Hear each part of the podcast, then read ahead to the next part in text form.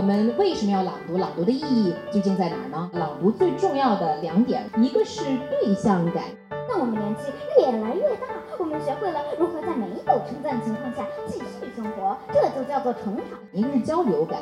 古人有涉江者，其剑自舟中，至于水，聚气其舟，曰：是无剑之所从坠。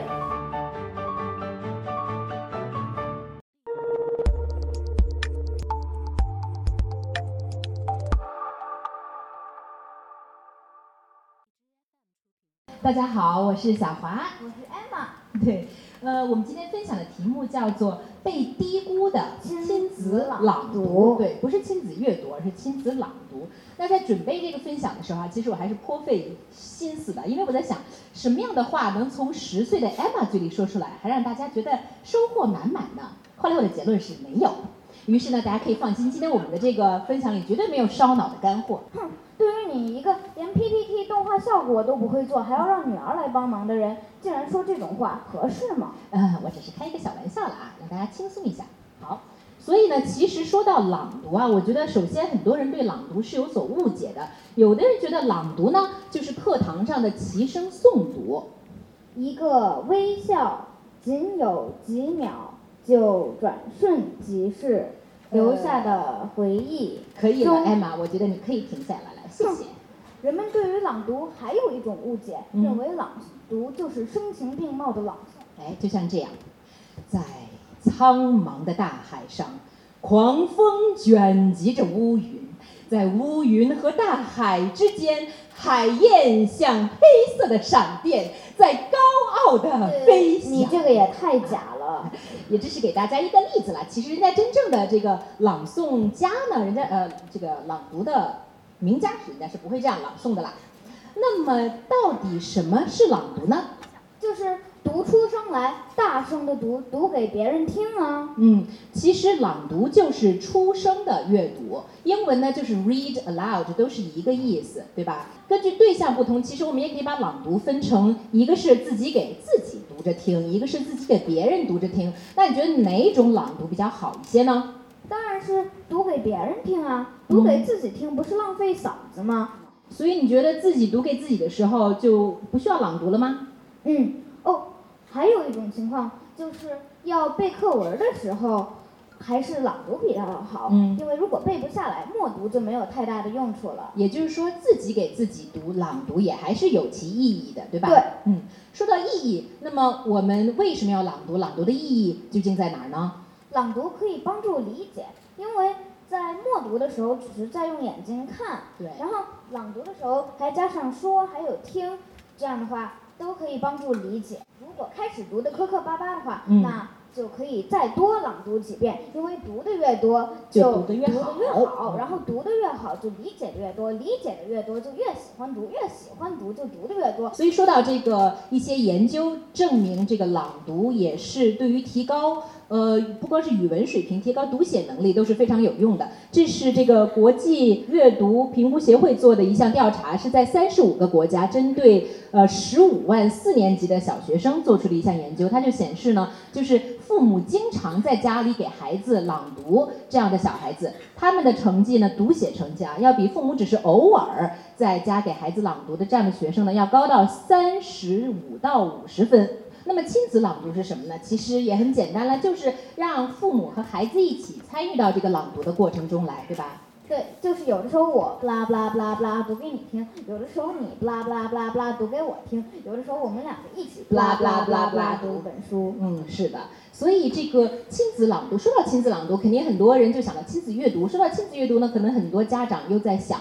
就是在孩子很小的时候，我们当然要读书给他们听，因为那个时候孩子并不识字。但是慢慢的，等到孩子进入了自主阅读的阶段之后，很多人就认为这个时候就不用再读给孩子听了。那孩子读什么，怎么读，读的效果怎么样，都跟自己无关了。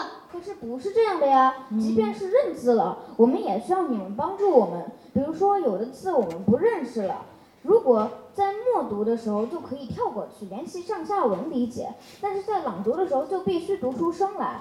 我们总不能读不拉不拉吧？对，像如果小朋友经常朗读，大人就会非常就经常会发现他们会犯一些可笑的错误。比如说艾玛就曾经读过“垂蛋三尺”，实际上呢是是什么？垂涎三尺。是的。我还把大名鼎鼎读成大名昂昂呢。对，是大名昂昂。所以这样的词呢，你们如果不让孩子读出来，他就会一直抱着这样错误的理解读下去，很有可能会大名昂昂一辈子呢。讨厌。那说到的识字，除了这个识字之外呢，朗读还有一个不太明显，但是又很重要的作用，那就是。推荐书给孩子读，因为很多的家长都喜欢，就是把自己觉得好的书推荐给孩子。但是如果你硬要强加于他们的话呢，他们并不接受，对吧？不会。对。那像用这种读给孩子听的方法，我安利给他的书就有像什么小学生丰子恺读本呐，呃，给孩子的那一系列给孩子的散文，给孩子的诗歌呀，解除青少年七个习惯，还有什么心怀生命啊等等。但是只要我们一起读起来了，就是也不用说从头到尾都读，只要读一部分，如果对方觉得好听的话，就会继续看下去。是的，说的非常的对。我觉得我们这样互相推荐书给对方看，感觉还挺好的，感觉你也把我当成大人一样对待。是啊，就是一种其实是互相尊重的过程，而不是说我硬要你干什么，你硬要我干什么，对吧？朗读有没有技巧呢？你觉得？我觉得没有什么技巧吧，但是你得读你。欢的东西，而且得喜欢你读的东西。嗯，其实啊，我觉得朗读是有技巧的。像比如我以前做过很长时间的这个英文的播音指导，如果要说到英文朗读的话，我可以说上两天两夜不停的。什么？你什么技巧都没有教我呀？嗯，我确实还是真的没有教过你任何技巧，但是我觉得你读的也不错呀。你要不要给大家来秀一下你的英文朗读啊？好啊。Mr. and Mrs. Dursley of Number Four Privet Drive were proud to say that they were perfectly normal. Thank you very much. They were the last people you'd expect to be involved in anything strange or mysterious, because they just didn't hold such nonsense. 所以你看，如果非要说朗读技巧，我们要把它这个解构的话，我可能会跟艾玛说，你看啊，这个 呃，proud to say 这个 proud 一定要强调出来，然后 perfectly normal 呢要给 equal stress，要两个同样强调，thank you very much 呢要读的幽幽默感一点点，然后呢，strange or mysterious 最好一个用升调，一个用降调，那么最后那个 nonsense 一定要重读。你看我会说了这么多，但其实你刚才就是照着我说的读的，对不对？嗯，是吧？所以其实你已经 get 到了朗读最重要的两点，我认为两点技巧，一个是对象感，一个是交流感。对象感其实就是我在跟谁读，然后交流感就是说你你要跟你的对象产生一种交流，你要让人家能听懂你在读什么，然后你还能让人家爱听。比如说我们今天面对的是呃观众，那么我如果跟大家说大家早上好，然后我们今天呢。来分享阅读，那这你你是人家肯定会特别难受，对吧？但如果我跟你说话说，哎妈，所以我们今天呢，来来来来来，你肯定会觉得妈妈是不是对我生气了？为什么这样严肃跟我说话，对吧？这就是对象感，就是交流感。那么说完了朗读技巧了，我们该讲我们的这个亲子朗读之路了，对吧？好啊，可以给大家大概讲一下是怎么回事哈。因为刚开始的时候呢，我们也是就是我读给艾玛听，她来听着，因为她这个那时候还不认字，所以大概是这个样子的，嗯，就是这样的。Time for bed, Biscuit. Woof, woof. Biscuit wants to play.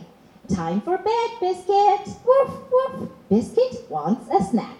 慢慢的呢，就过渡到了这样。Frederick, why don't you work? They asked. I do work. I gather some rays for the cold, dark winter days. 对，那么到现在呢，就会变成这样啦。Everybody knows the story of the three little pigs. At least they think they do. I'll let you in a little secret. Nobody knows the real story Because nobody has ever heard my side of the story. 那大家可能也听出来了，我们巴拉巴拉巴拉说了这么多，其实就是分角色朗读，然后呢，慢慢的让孩子的这个角色呢变得越来越重要起来，对吧？那除了分角色朗读，我们还会干一件事情，那就是边读边表演，比如一个人读一个人表演，或者一个人呢把读和表演都包圆了都可以。嗯，我就用这种方法发明了一个天才背书方法，效率特别的高。我给大家演示一下。楚人有涉江者，其剑自舟中，坠于水，具弃其舟，曰：“是吾剑之所从坠。”舟止，从其所弃者入水求之。舟以行矣，而剑不行，求剑若此，不亦惑乎？那大家听出来这是什么了吗？这是刻舟求剑。对，是刻舟求剑，很多朋友都听出来了。那么，这是我们以前一直在玩的一些朗读的这些个游戏。那么，你们认为，大家认为现在艾玛已经十岁了，我们还会不会这样分角色朗读或者边读边表演呢？还是这样？你以为我长大了就会好好读书吗？并没有。是的，我们呀，有的时候呢会假装自己是在给一个电影配音，然后用这种配音的方式朗读。以前，嗯，是啊，以前我是下决心要当个间谍的。不过，能当个刚才这样的人也不错呀。他能把车票收成满满一箱子呢。这个是窗边的小豆豆。我还发明了一种新的朗读方式——欠揍式朗读。被人称赞当然是件好事儿，但别人不是常常都会称赞你的。当我们年纪越来越大，我们学会了如何在没有称赞的情况下继续生活，这就叫做成长。所以呢，我们现在进入到最后一个问题了，那就是亲子朗读到底应该什么时候停止呢？什么时候应该不朗读了呢？我觉得应该把朗读当成一个终生的习惯呀。嗯，确实是这样的。美国国家阅读委员会他给出了一个建议，就是说在中学毕业之前，同学们或者说学生们应该一直保持一个朗读的习惯。但是我也有一个疑惑，艾玛，那就是到了十八岁以后，你还愿不愿意跟我在一起朗读呢？天哪，我的老伙计，这还用问？谢谢大家。